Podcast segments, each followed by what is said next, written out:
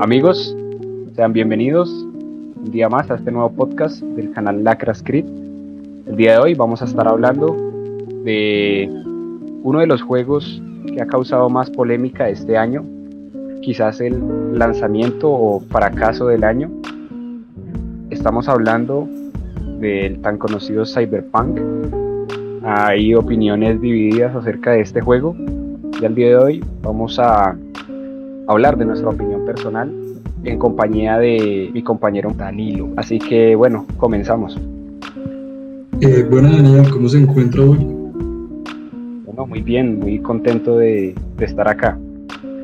Bueno, pero antes de empezar vamos a hacerles un resumen rápido de este juego. Eh, este juego fue desarrollado y publicado por una empresa llamada CD Projekt y está clasificado como género de rol. Está en primera persona y en este juego se asume el papel del personaje personalizable llamado B, que, puede, que, que cuenta con diferentes características que se pueden ir subiendo mediante la experiencia. Y el objetivo de todas las historias es convertirse como en el jefazo de toda la ciudad que es Night City, que es como una especie de ciudad del crimen donde todos tratan de competir para ver quién es el mejor de todos. Hablando un poquito de la historia, eh, la empresa desarrolladora CD Projekt es la misma empresa que ha desarrollado la famosa saga de The Witcher, las tres entregas, y surgió algo curioso, y es que en el lanzamiento de The Witcher 3, que fue en 2015, se reveló un pequeño teaser trailer donde fue como el primer vistazo que tuvimos hacia Cyberpunk. Obviamente generó muchísimo hype eh, dentro de la comunidad, ya que dentro de lo poco que se pudo ver tenía unos gráficos increíbles y aparte una historia que prometía muchísimo. La respuesta de los desarrolladores cuando se les preguntó acerca de la fecha del lanzamiento del juego ellos dijeron que el juego iba a salir cuando estuviera listo. Correcto, y de hecho fíjese que eh, en total el desarrollo fue 8 años, fue mucho tiempo. Y aún así eh, presenta muchos bugs, errores, hay problemas de, de renderización, problemas de optimización. Correcto, sí, tiene toda la razón. Pero sí, para no hacerles tan larga la historia, después de 8 años, el juego finalmente salió a la venta el 10 de diciembre de 2020, tras de, después de que ya se había retrasado, retrasado varias veces su fecha de lanzamiento debido a diferentes problemas porque estaba provista para abril de, ¿Y sabe cuál es el problema de eso?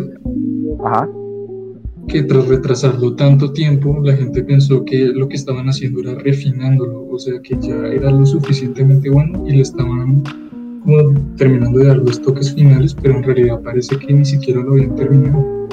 Claro, correcto. La gente esperaba un tipo de superjuego muchísimo mejor que GTA, que Red Dead Redemption.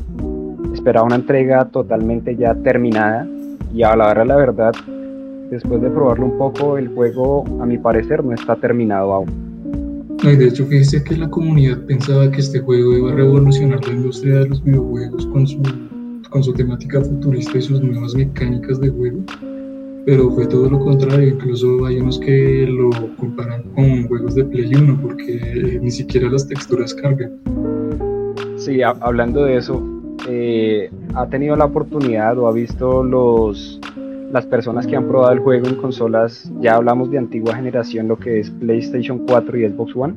Sí, pues según me han contado es prácticamente injugable, o sea, la mano de errores y bugs que tiene no, no permiten una agradable experiencia de juego. O sea, es que ni siquiera, o sea, para empezar no cargan las texturas.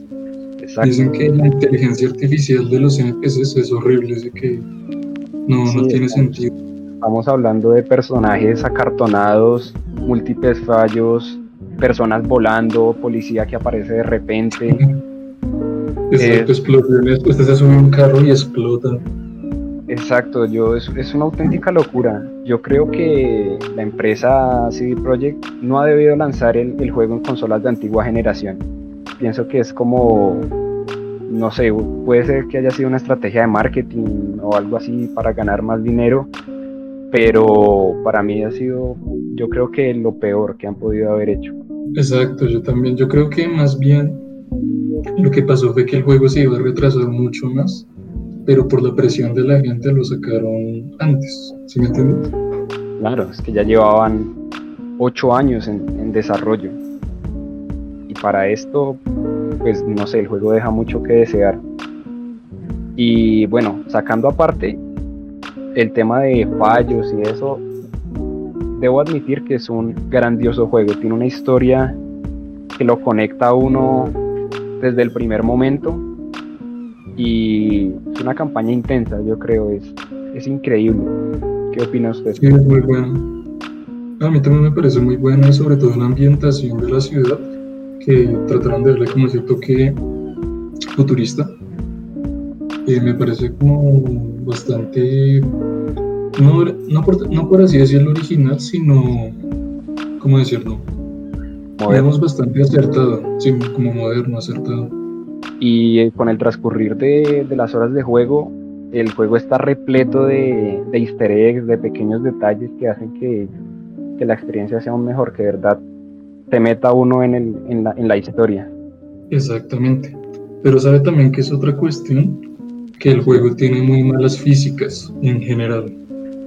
O sea, yo he visto videos donde comparan las físicas del GTA V con las físicas del Cyberpunk. Y el GTA V que salió en 2013, es decir, hace 7 años, tiene mejores físicas. Como claro. hay varios. Se refiere a usted, digamos, cuando los choques, cuando Exacto. los coches se hunden, todo esto. Sí, por ejemplo, el agua, el, el agua en Cyberpunk no tiene ninguna física. O sea, usted le tira, no sé, un carro y no pasa nada. De hecho, creo, me parece que si usted se mete en un carro y se va a un lago de Cyberpunk, el, el carro sigue como sin nada y usted también. En el Rust es así. Sí, pero es que Rust, pues es un juego como más, entre comillas, genérico, ¿no? Este se supone que era como la nueva revolución de los videojuegos y el realismo. Claro, y aparte de eso, el formato del juego creo que llega hasta 4K, y no estoy mal. Sí, eso es cierto. De hecho, es que el potencial que tenía era increíble. Ya, o sea, tenía bastante elevado el hype, tenía una comunidad grande. La publicidad y el marketing que le hicieron fue, por así decirlo, monstruoso, ¿no? Hasta salió Keanu Reeves y todo. O sea, el mero hecho de que hayan cometido tan, tan grave error eh, los hace quedar muy mal. De hecho, hasta yo escuché que supuestamente iban a comprar la compañía y todo oiga, no, no, no, tenía idea de eso. Lo que sí oí, y bueno, de hecho salió un, un tweet oficial de la cuenta de, de, Cyberpunk pidiendo disculpas a todos los jugadores y obviamente ofreciendo reembolso. Tanto así que la misma Sony retiró el juego de la tienda y lo mismo, está efectuando reembolsos a los jugadores que así lo deseen. Obviamente, si usted desea esperar con el juego, los nuevos parches, las nuevas optimizaciones, está bien, pero si no quiere, se le devuelve el dinero. Eh, en estos días, ya hace un tiempo metieron un parche. Esperemos a ver cómo, cómo evoluciona, porque al final la comunidad, me refiero a estos juegos, cada vez se vuelve más exigente y, y es lo normal.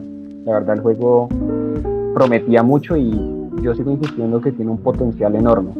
Simplemente es corregir pequeños detalles y, y el juego yo creo que, que, puede cambiar muchísimo, como usted lo mencionaba anteriormente.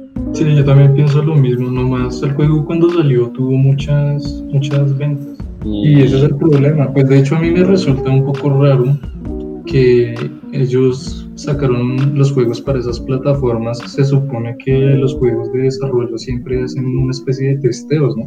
O sea, no se darían cuenta que corría tan mal o acaso será que tienen otro plan detrás que será meterle parches para irlo mejorando. También puede ser eso, pero es que son ocho años, es muchísimo trabajo y la verdad no sé cuánto tiempo demore desarrollar un juego de estos pero yo pienso que, habían, que la empresa debería haber hecho como o lanzado el primer tráiler por lo menos ya cuando el juego estuviera por lo menos a la mitad o algo así. Exacto. Pero bueno, no deja de ser un, un grandioso juego y, y, en lo personal tendré que probarlo cuando, cuando ya hayan salido todos los nuevos. Sí, ahorita es prácticamente injugable, sobre todo los crasheos que salen de la nada, los crasheos random. O sea, literalmente alguien haciendo una misión, incluso hasta en los créditos he escuchado que también crashean. Bueno, obviamente seguiremos al tanto y cuando salgan los nuevos parches y todo esto, les traeremos un nuevo capítulo de este podcast para ver cómo sigue avanzando el juego. Y no siendo más, yo me despido. Hombre, muchas gracias por la compañía el día de hoy. Igualmente. Y bueno amigos, hasta aquí el video de hoy. Muchísimas gracias por estar acá. Recuerden que también estamos el podcast en Spotify.